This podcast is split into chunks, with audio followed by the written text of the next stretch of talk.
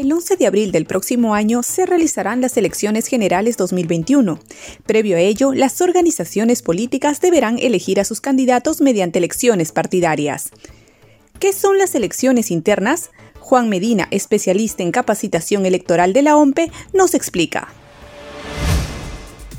Son elecciones que se realizan al interior de los partidos políticos para definir quién será su candidato en la elección de presidente o de congresistas, o de gobierno regional, o de alcaldes y regidores. En las elecciones internas votan los afiliados, pero si el partido lo decide, también pueden participar quienes no son sus afiliados.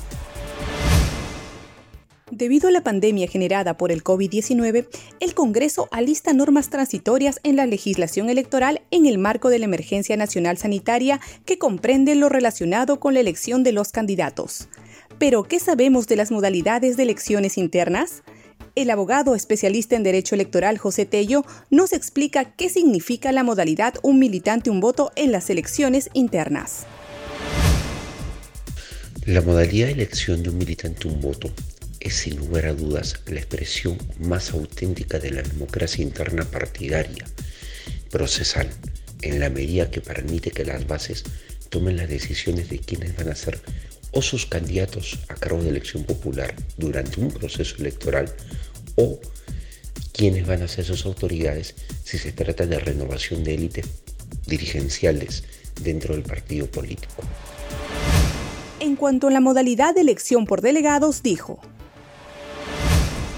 la característica que tenía este mecanismo de elección era que preveía que los delegados previamente sean elegidos bajo la modalidad de un militante un voto dentro del partido político. En consecuencia nos llevaba a un doble proceso electoral interno. Reitero, el primero, un militante un voto para elegir a los delegados y el segundo, cuando estos delegados conformaban un colegiado que a su vez elegía a los candidatos a cargo de elección popular. Esta medida a lo largo del tiempo ha sido cuestionada porque como mecanismo eleccionario se decía que era limitante en, las decisiones que pudiese tomar las bases del partido respecto de quiénes serían finalmente los candidatos a cargo de elección popular durante un proceso eleccionario.